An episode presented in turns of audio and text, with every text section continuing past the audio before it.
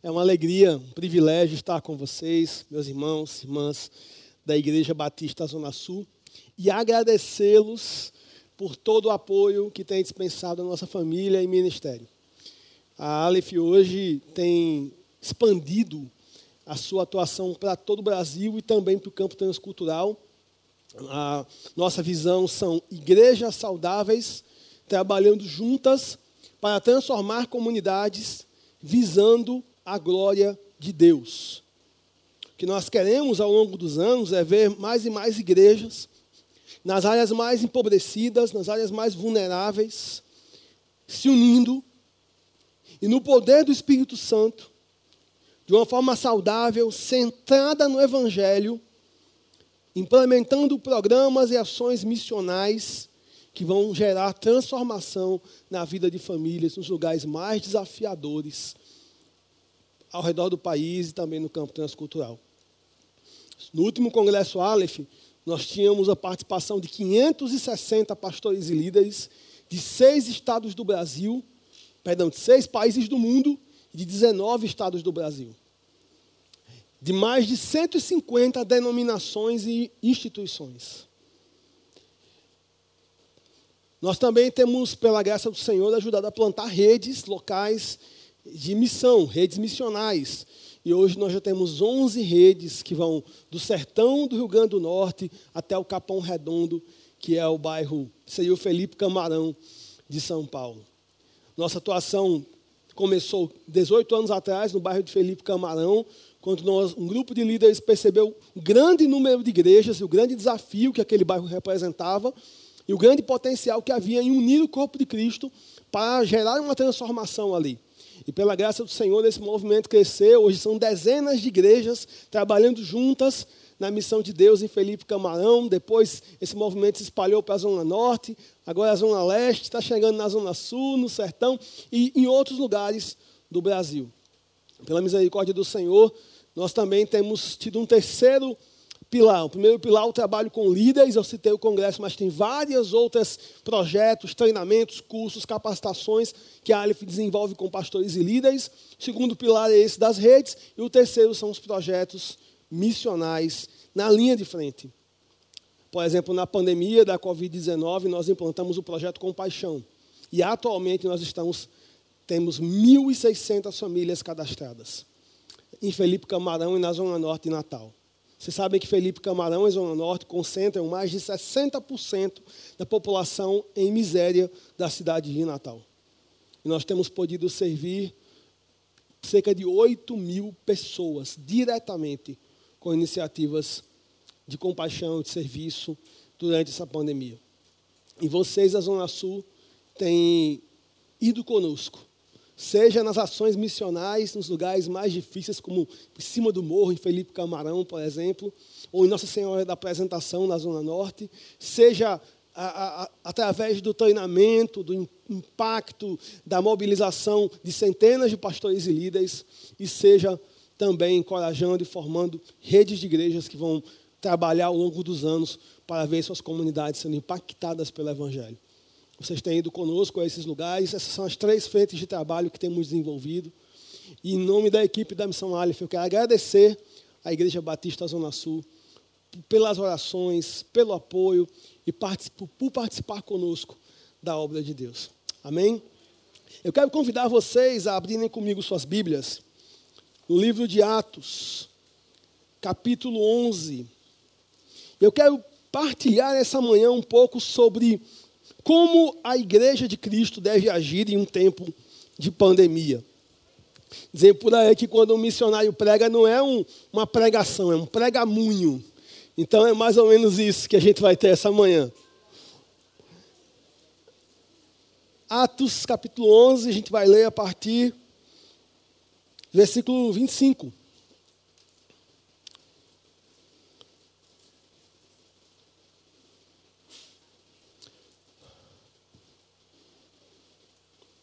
Então Barnabé foi a Tarso procurar Saulo, e quando o encontrou, levou-o para Antioquia. Assim, durante um ano inteiro, Barnabé e Saulo se reuniram com a igreja e ensinaram a muitos. Em Antioquia, os discípulos foram pela primeira vez chamados cristãos. Naqueles dias, alguns profetas desceram de Jerusalém para Antioquia. Um deles, Ágabo, levantou-se e, pelo Espírito, predisse que uma grande fome sobreviria a todo o mundo romano. O que aconteceu durante o reinado de Cláudio.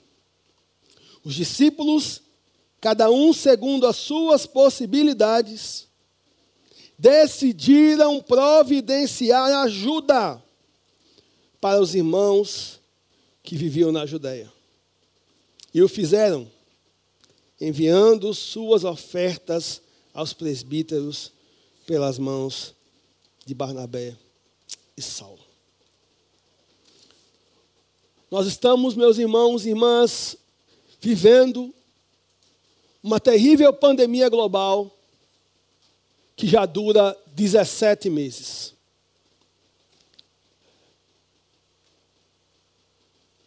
A última pandemia aconteceu 100 anos atrás.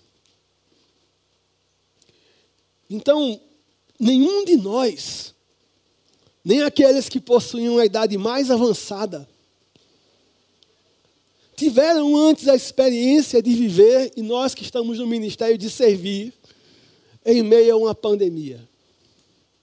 Fazendo os cálculos, o meu avô passou, talvez o meu avô tenha passado pela pandemia da gripe espanhola 100 anos atrás, de 1918 a 1920. E nós sabemos que os impactos dessa pandemia são inúmeros econômicos, sociais, políticos, espirituais. Não é apenas uma pandemia de um vírus que produz uma doença chamada Covid-19, que já matou mais de 570 mil pessoas. Mas é uma pandemia do medo, é uma pandemia da solidão. O Brasil é o país do mundo em que as pessoas se consideram mais solitárias. Veja, um país como o nosso, que tem uma cultura tão comunitária, é uma pandemia da fome. Como a igreja deve agir em um tempo como esse? É bem verdade que as pandemias não são algo novo na história da igreja. Ainda no segundo século, a igreja primitiva se deparou com uma pandemia que durou 100 anos. Já imaginou, pastor Marcelo? A gente está aperreado porque já, já, são, já estamos aí há um, um, ano e sete meses. Imagine a igreja primitiva que lidou com uma pandemia que durou 100 anos. E naquela época as pandemias eram chamadas pelas pessoas de pragas. As pragas. E o Império Romano, aonde a igreja primitiva desenvolveu o seu ministério, em sua cultura acreditava que a força se encontrava na crueldade. O herói para o Império Romano era o gladiador romano. E quanto mais cruel fosse um gladiador romano, melhor para o Império Romano. Quantos já viram um filme de gladiador aqui? Quantos já viram aqueles bem antigões? Né? Alguns entregando a idade aí.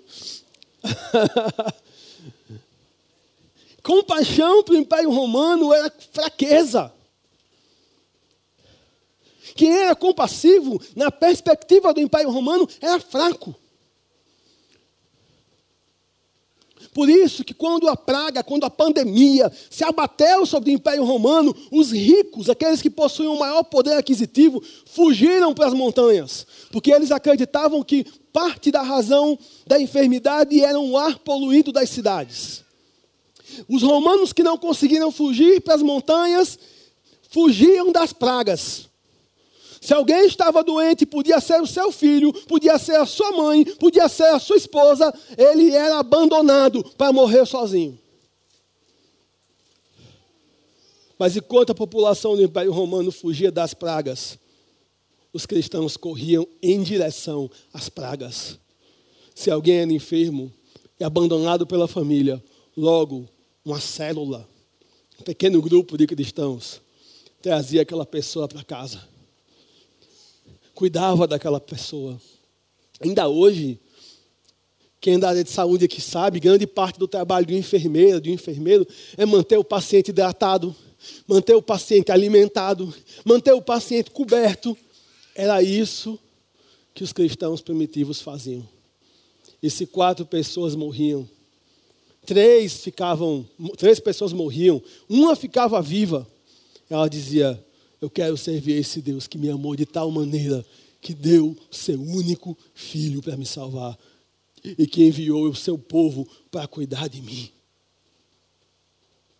Eu quero ser parte desse povo. Ao final da pandemia, no final do segundo para o terceiro século, quando a pandemia começou, a igreja era um traço percentualmente na população do Império Romano. Mas quando a pandemia terminou, a igreja já era 56% da população do Império Romano. A igreja primitiva ganhou mais da metade do Império Romano para Jesus. Não através de uma metodologia de crescimento explosivo, não, através da compaixão. E eles mostraram para todo o império que a força não se encontra na crueldade, a força se encontra na compaixão. Mudaram a cosmovisão do Império Romano. De tal maneira que lá na frente o imperador romano vai se render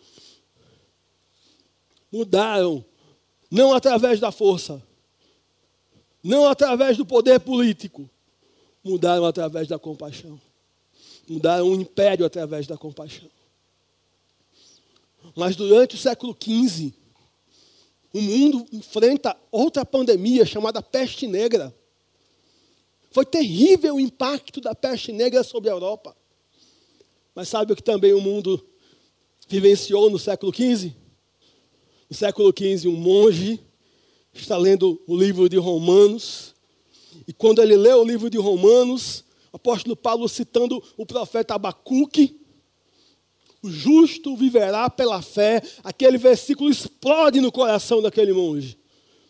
E Deus o usa, Martinho Lutero, para começar uma grande reforma da igreja. E graças a essa reforma nós temos a Bíblia em nossa língua, eu não estou pregando aqui em latim para vocês. Graças a essa reforma, nações inteiras foram transformadas espiritualmente, socialmente, educacionalmente, através da redescoberta do Evangelho. Mas no começo do século XX, o mundo enfrenta a pandemia da gripe espanhola.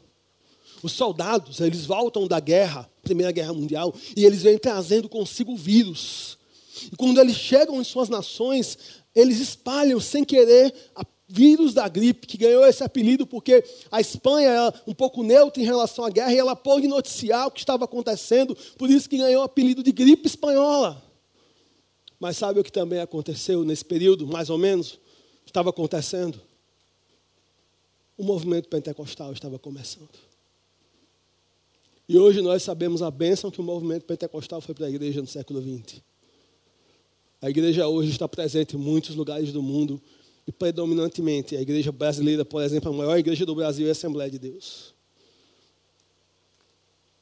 Deus sempre faz coisas extraordinárias em tempos de emergência. O tsunami, por exemplo, que atingiu países fechados para o Evangelho, abriu uma porta tremenda para que exércitos de cristãos compassivos cuidassem dos enfermos, cuidassem dos enlutados, anunciassem o Evangelho em palavras e ações. Como a gente deve enxergar esse momento que a igreja está vivendo, que o mundo está vivendo? Nós precisamos enxergar esse momento como nosso campo missionário. A igreja não escolhe o campo para qual ela é enviada.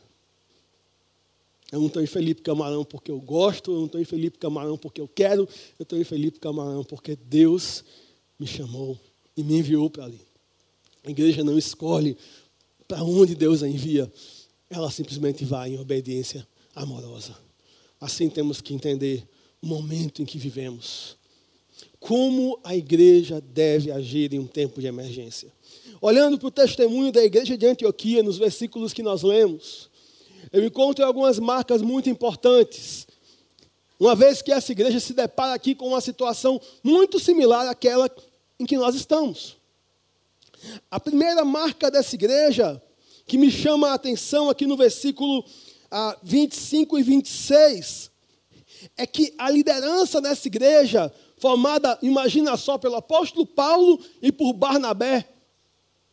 Barnabé é um grande discipulador, que investiu 14 anos na vida de Marcos, e por isso nós temos o Evangelho de Marcos, e investiu 14 anos na vida de Paulo, e por isso nós temos grande parte do Novo Testamento. E o apóstolo Paulo, dois grandes homens de Deus, e o texto nos mostra Barnabé e Paulo investindo ao longo de todo um ano no ensino, no discipulado, em um púlpito saudável. Sabe, sempre que eu escuto sobre uma igreja, que tem impactado a sua região. Eu gosto de conhecer as pessoas que estão trabalhando nos bastidores. Porque nenhuma igreja gera um impacto se ela não tem trabalho. Todo impacto é resultado de muito trabalho, de muita oração, de muita dependência de Deus, de muito esforço. Paulo e Barnabé investem todo um ano discipulando, ensinando, discipulado, gente, é vida na vida. Paulo e Barnabé fazem isso o texto bíblico nos diz, no versículo 25, que durante um ano inteiro Barnabé e Saulo se reuniram com a igreja e ensinaram a muitos. Vejam o amor desses homens pela igreja. Sabe, Paulo e Barnabé estão dedicados à igreja. Eu acredito, meus irmãos, que a esperança do mundo não são os partidos políticos, não são as ONGs, não são as instituições ah, econômicas, a esperança do mundo é a igreja local. Não há nada mais bonito nesse mundo do que uma igreja local quando ela vive conforme ah, os valores, princípios e marcas que deve ter. Ou quando ela vive como deveria viver, centrada no Evangelho, cheia de amor e voltada para a missão. Paulo e Barnabé têm compromisso com a igreja. E o resultado desse investimento no discipulado, em um púlpito fiel, em um ensino profundo, é que a população de Antioquia olha para aquela igreja e diz: esse povo é tão parecido com Jesus que eles pregam, que eles são cristãos. Eles são pequenos cristos. Eles falam de amor, mas eles vivem uma vida de amor.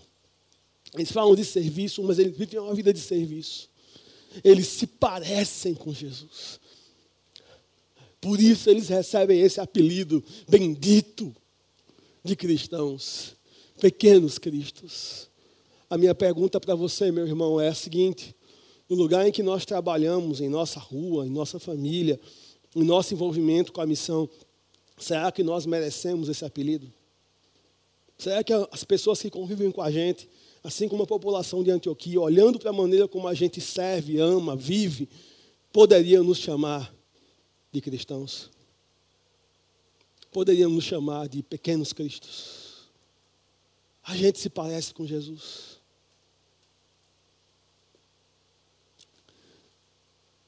Púlpito fiel, discipulado, engajamento na missão, transformação social, estão conectados boa teologia e boa prática precisam andar juntos. Se nós queremos que esse mundo veja Cristo em nós, porque Cristo em nós, igreja, é a esperança da glória. Mas algo me chama a atenção aqui, é que Naqueles dias, alguns profetas, alguns pregadores itinerantes desceram de Jerusalém para Antioquia, como nós viemos de Felipe Camarão aqui para a Zona Sul. Claro que é uma viagem muito mais curta do que essa, mas eles foram ali visitar a igreja de Antioquia, pregadores, irmãos que foram cultuar. Imaginam que eles estavam ali em um culto como esse, um momento festivo como esse. E então um deles, Ágabo, levantou-se e, pelo Espírito, predisse que uma grande fome sobreviria a todo o mundo romano. O que aconteceu durante o reinado de Cláudio. O evangelista Lucas confirma que isso realmente aconteceu na década de 50 do primeiro século, durante o reinado de Cláudio.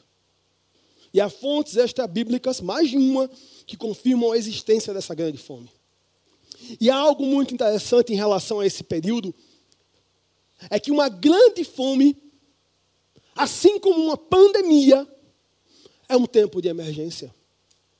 É um tempo que pessoas não têm emprego, pessoas não têm alimento, pessoas estão desesperançosas, pessoas estão solitárias, pessoas estão aflitas.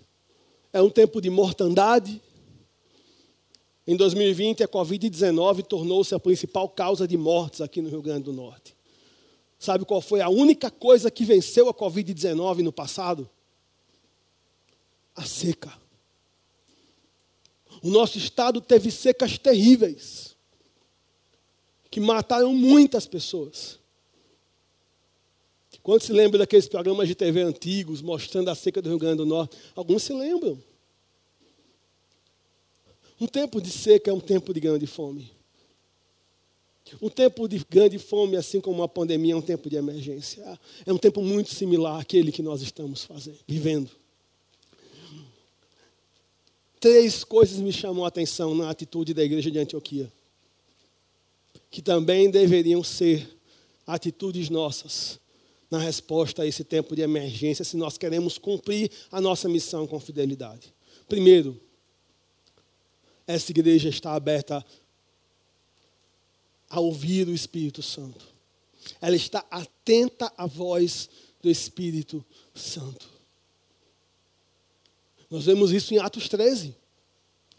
Em Atos 13, eles estão orando e jejuando, e o Espírito Santo fala com eles.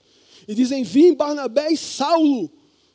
E eles não discutem com o Espírito Santo, eles se levantam, põem as mãos e enviam. Essa igreja ouve e obedece. Essa igreja está atenta. Essa igreja tem ouvidos para escutar e mãos para agir a partir daquilo que o Espírito Santo fala ao seu coração. Faried Zacaria, um repórter da CNN. Em 2008, ele já havia dito em rede nacional nos Estados Unidos que o mundo poderia enfrentar a qualquer momento uma pandemia nos mesmos moldes da Covid-19. Quem ouviu Faried Zacaria? Quem ouviu os epidemiologistas, que desde a epidemia de SARS na China já diziam que havia grande risco de uma pandemia global, de um vírus de natureza respiratória similar ao coronavírus. Os epidemiologistas falam isso há anos. Em 94 houve um genocídio em Ruanda. Quantos já ouviram falar disso? Terrível genocídio um missionário integrante da Missão Internacional da Justiça, uma missão que não atua no nosso país, mas atua muito fortemente na Índia, na África. Foi a Ruanda e quando chegou ali se encontrou com alguns interlocutores internacionais, pessoas da ONU, pessoas que acompanhavam a nação, e ele se impressionou porque ninguém estava surpreso com o que tinha acontecido. 800 mil pessoas morreram e eles não estavam surpresos. E eles disseram para ele assim: só vocês, pastores, não perceberam? Ruanda era um país em que 90% da população se dizia cristã nascida de novo.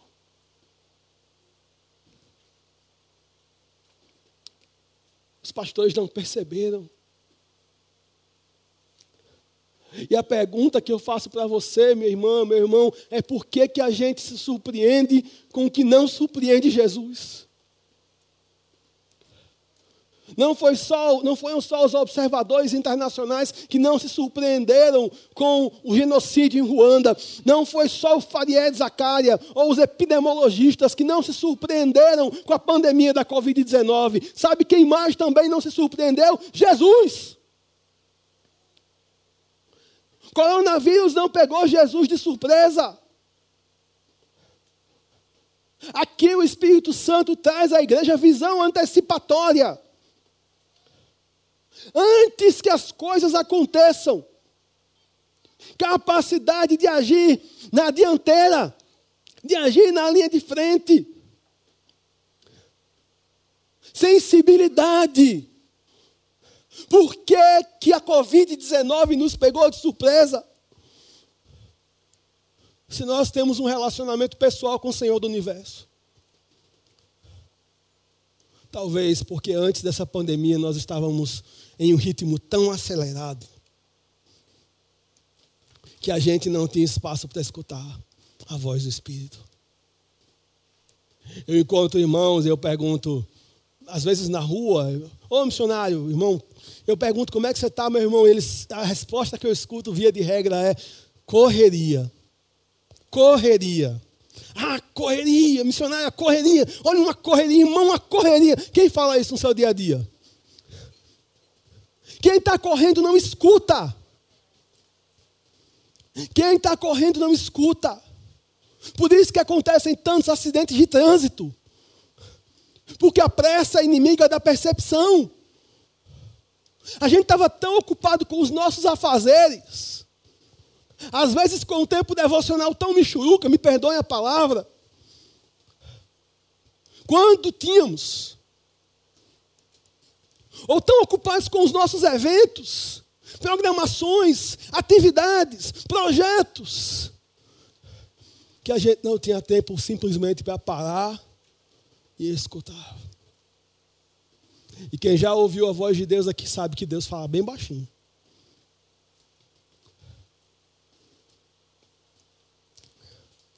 A pressa é inimiga da percepção. Quem está correndo não escuta. Talvez esse momento em que muitos dos nossos projetos precisaram ser temporariamente paralisados ou adiados, possa ser um dos melhores momentos da nossa história para parar, ouvir a voz do Espírito e perguntar: Senhor, o que queres que façamos? Fala que o teu servo ouve. Fala. Quando foi a última vez que você passou alguns minutos em silêncio diante de Deus? Fala. Os pais do deserto que foram para o deserto quando a igreja se envolveu com política. Eles foram para o deserto porque eram homens e mulheres fiéis a Deus. Desenvolveram uma metodologia chamada Lectio Divina. Sabe o que é Lectio Divina? Calar, escutar. Você lê as escrituras, pausa, calma o seu coração, lê um pouco mais, medita no que você está lendo. Segunda coisa que me chama a atenção aqui é que o Espírito Santo fala com a igreja, não que vai abençoá-la, não que vai prosperá-la, não. O Espírito Santo fala com a igreja que vai haver fome, uma grande fome. O Espírito Santo se preocupa com a fome das pessoas. O Espírito Santo se preocupa com Dona Josefa, lá em Felipe Camarão, que vive há quase 40 anos em um barraco precário, sem banheiro. Nós perguntamos para ela, Dona Josefa, onde é o seu banheiro? E ela apontou para um lugar, assim, umas tábuas que ela usa para ter um pouco de privacidade.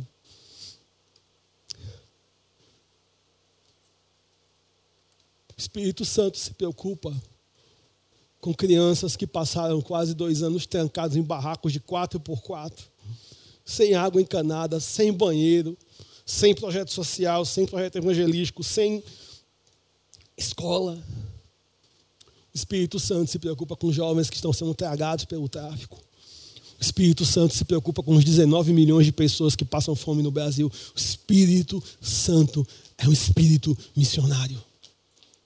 O Espírito Santo quer nos conectar com as dores das pessoas. Por isso que lá em Atos 2, quando a igreja está orando, eles estão trancados em um lugar fechado, mas quando o Espírito Santo vem, No momento seguinte, imediatamente seguinte, eles já estão do lado de fora, pregando. Três mil pessoas se convertem. O Espírito Santo quer nos impulsionar para fora, quer nos impulsionar em direção aos que sofrem. O Espírito Santo quer nos encher de amor. O Espírito Santo quer nos conectar com a dor das pessoas. Para que nós sejamos os pés e as mãos de Jesus em um mundo que sofre. O Espírito Santo é um espírito missionário. Uma igreja cheia do Espírito Santo não é uma igreja que tem muito barulho. Uma igreja cheia do Espírito Santo é uma igreja que ama e serve as pessoas. Essa é uma excelente medida para avaliar o quanto minha vida é cheia do Espírito Santo, o quanto eu amo, o quanto eu sirvo. E a igreja de Antioquia se faz três perguntas. Eu queria que você anotasse aí essas três perguntas, que são perguntas muito pertinentes para a minha vida e para a sua vida e para nós como igreja em um tempo como esse de pandemia que não terminou ainda. Estamos já com a esperança de estar caminhando para o final disso, mas não terminou ainda. Primeira pergunta que eles se fazem: a igreja de Antioquia não fica procurando culpado. Ah, o culpado é o governo, o culpado é o Herodes, o culpado são os administradores da, da, da, dos processos de distribuição de comida romana. Não, eles não procuram culpados. Eles também não usam a fome como uma desculpa para colocar medo nas pessoas, sabe? Tá vendo aí, ó? A grande fome. Jesus está voltando. Se converta. Eles não fazem isso porque eles sabem que as pessoas não se convertem por medo. As pessoas se convertem quando ouvem o Evangelho e são tocadas pelo Evangelho. Eles também não usam isso como uma desculpa. Ah, não, ah, não, Agabu, o mundo vai ficar cada vez pior, cada vez pior, cada vez pior, e no final Jesus volta. Então vamos cruzar os braços, sentar e esperar Jesus voltar. E não fazem isso. Até porque eles conhecem a parábola dos talentos. E a ordem do Senhor na parábola é negociai até que eu venha. E quando o Senhor Jesus voltar, ele nos encontre na missão. Nós não temos desculpa para cruzar os nossos braços. Quando os discípulos vão falar para Jesus, mestre, naquele momento que ele, ele passou o dia todo ensinando, pregando, está cansado, uma multidão, curando. E aí eles falam: Mestre, essa multidão está com fome, vamos despedir elas, vamos mandar eles embora. Jesus fala: Vocês não podem mandar eles embora. Ele não dá essa opção para os discípulos. Dá-lhes vós mesmos de comer. Então essa igreja não usa a fome como uma desculpa para cruzar os braços e não fazer nada, não. Eles se fazem três perguntas que a igreja também se deve fazer nesse tempo de pandemia. Primeira pergunta: o que nós podemos fazer? Eu imagino essa igreja em oração, perguntando para o Espírito Santo, Senhor, como o Senhor quer nos usar. Como o Senhor quer nos usar.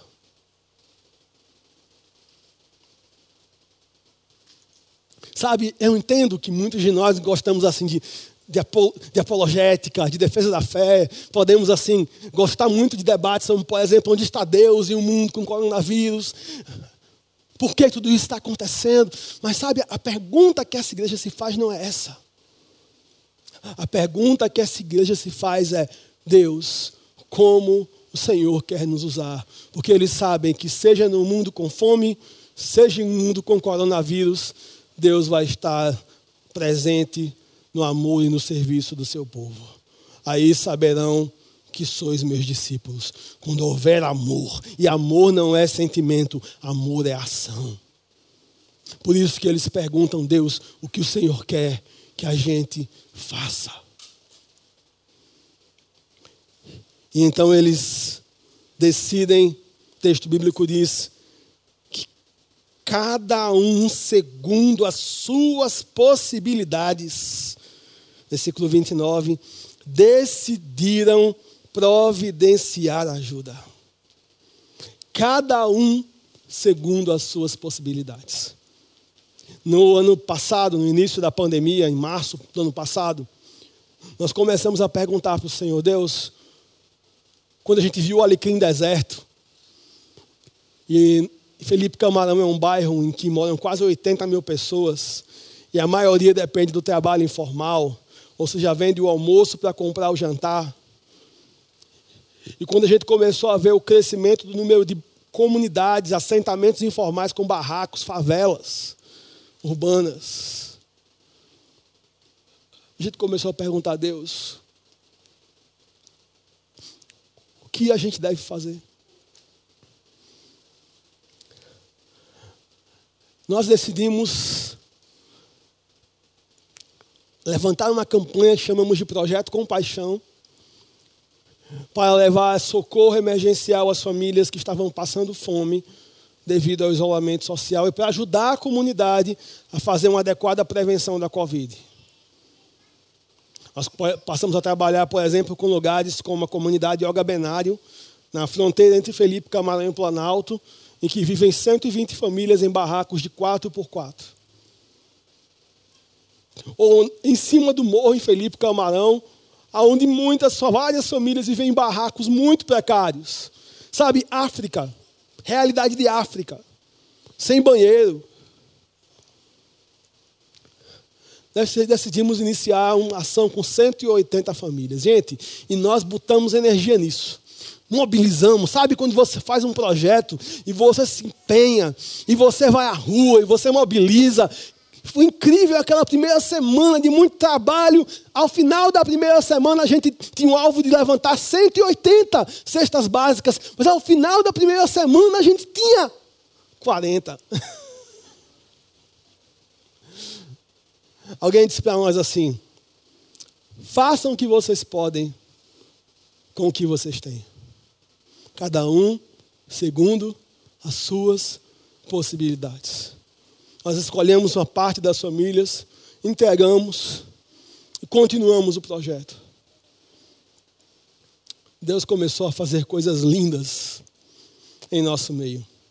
Uma senhora me ligou e disse: Missionário, eu moro aqui num condomínio, eu sou do grupo de risco. Na época não se tinha nem sonho que teria vacina ainda.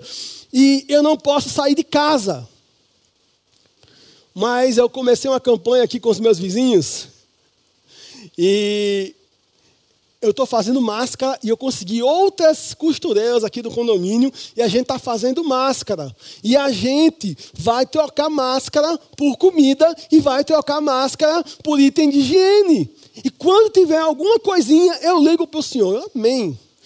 Passou três, quatro dias, ela ligou. Missionário, pode vir buscar. Eu pensei assim, dois quilos, quatro dias, dois quilos de feijão, três quilos de arroz, dois cafés, uma água sanitária lá perdida no meio, assim.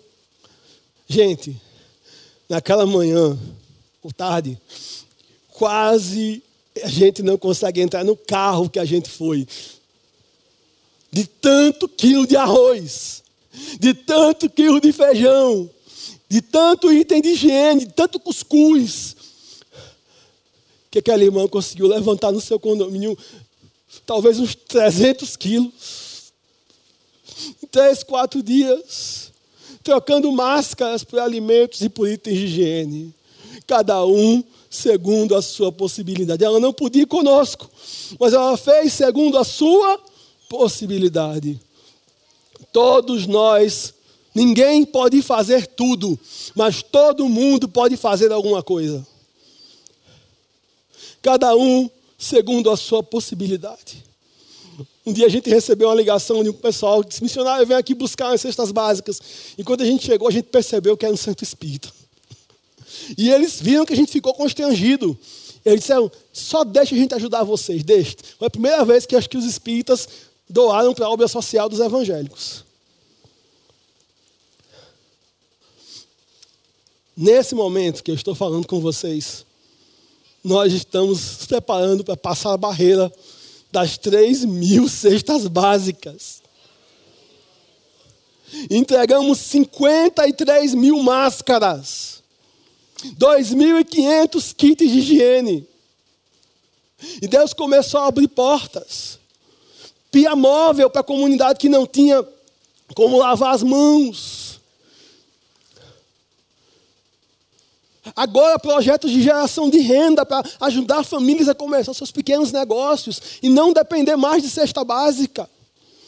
Mais de 1.100 unidades de proteína, carne, ovos, carne, frango, proteína. Mais de 70 pastores que ficaram sem sustento supridos. E de 180 famílias que nós queríamos apoiar, nós chegamos agora a 1.600. Porque nós fizemos uma pergunta simples ao Espírito Santo de Deus: O que queres que façamos? Deus leva a oração a sério. E Deus responde a oração. Eu quero fazer para você uma pergunta. Você tem coragem de fazer essa pergunta para o Senhor? O que queres que façamos? Porque é bem possível que quando você abrir os olhos, do seu lado você vai perceber uma pessoa necessitada.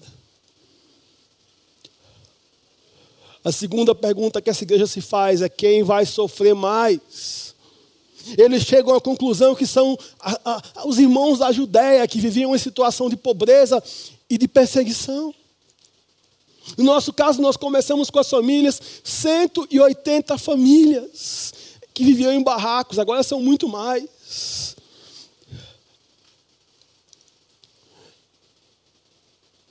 Nesse momento, a gente já tem 10% do orçamento para começar a construção da casa da dona Josefa. Daqui a algum tempo, o orçamento é 20 mil reais, nós já temos mais de 2 mil. Daqui a alguns meses, Dona Josefa vai ter um banheiro. Seu filho, que tem vinte e poucos anos, não sabe o que é ir a um banheiro.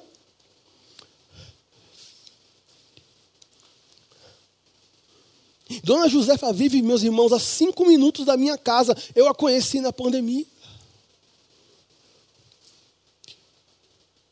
Quando a gente pergunta quem vai sofrer mais, nós precisamos estar com os olhos abertos para perceber ao nosso redor até em nossas famílias, muitas vezes, entre nossos amigos, e nas ruas, e na comunidade, quem está sendo mais duramente atingido por esse tempo de sofrimento.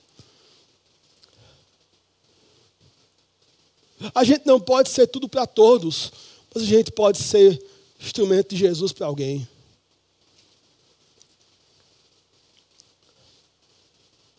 Quem vai sofrer mais?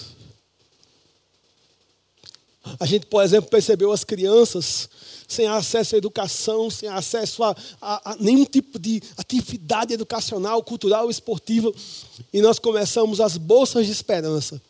O que, que são as bolsas de esperança? São kits altamente pedagógicos, de material educacional e bíblico de alta qualidade, produzido por uma equipe de pedagogas da nossa missão, pensado para alcançar duas faixas etárias, de 4 a 6 e de 7 a 12.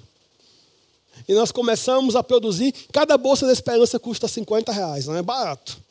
Mas a nossa ideia é minorar o impacto de quase dois anos sem escola. De quase dois anos sem escola dominical, de quase dois anos sem qualquer. Imagina o que é passar, gente, uma quarentena ou um tempo de pandemia, vivendo num barraco de 4x4, sem água encanada e sem banheiro.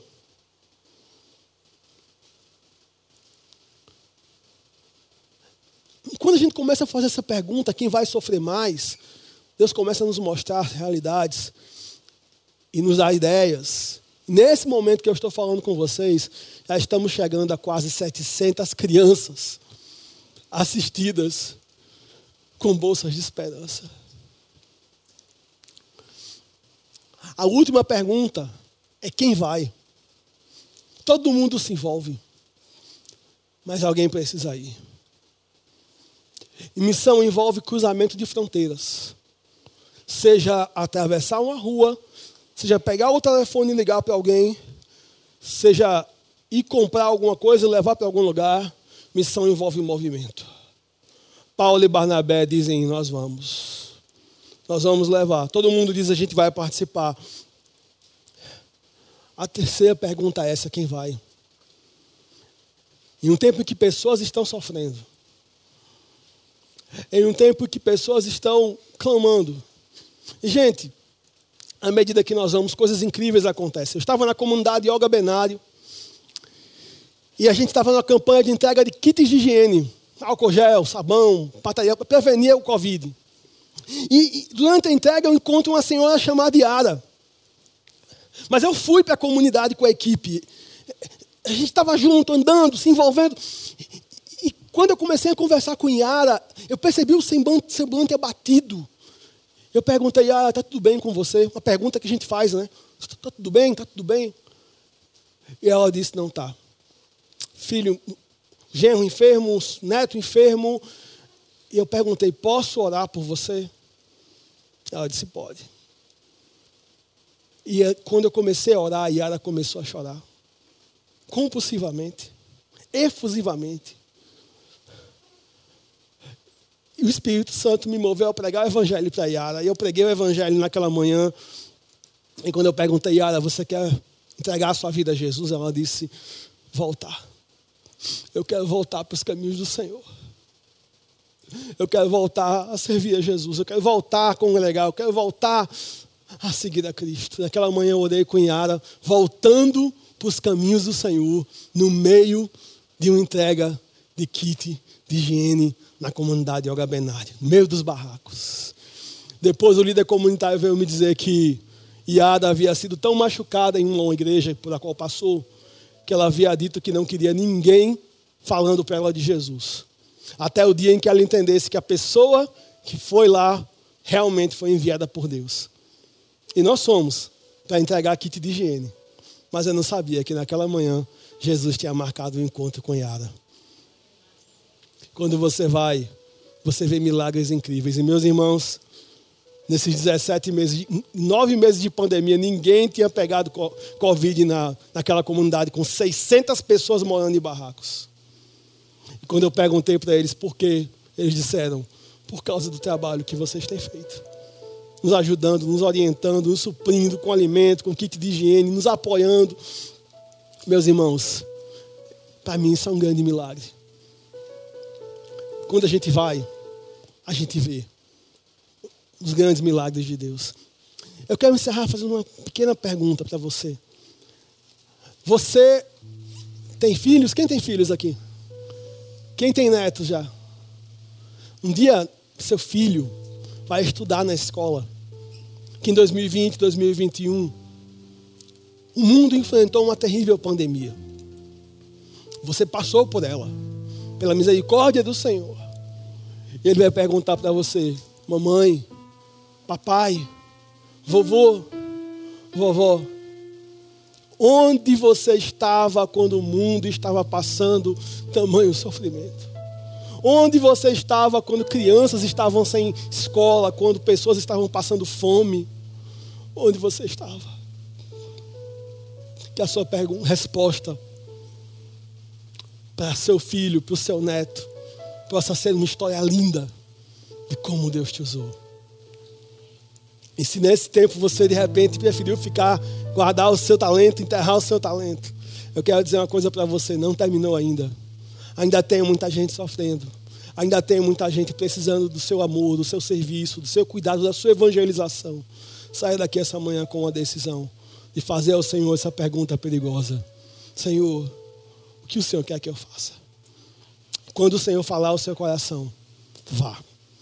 Amém? Obrigado, Senhor, por essa manhã. Obrigado pela oportunidade de refletirmos a tua palavra escutarmos a tua voz. Nos ajuda, Senhor, como igreja de Antioquia, a te ouvir.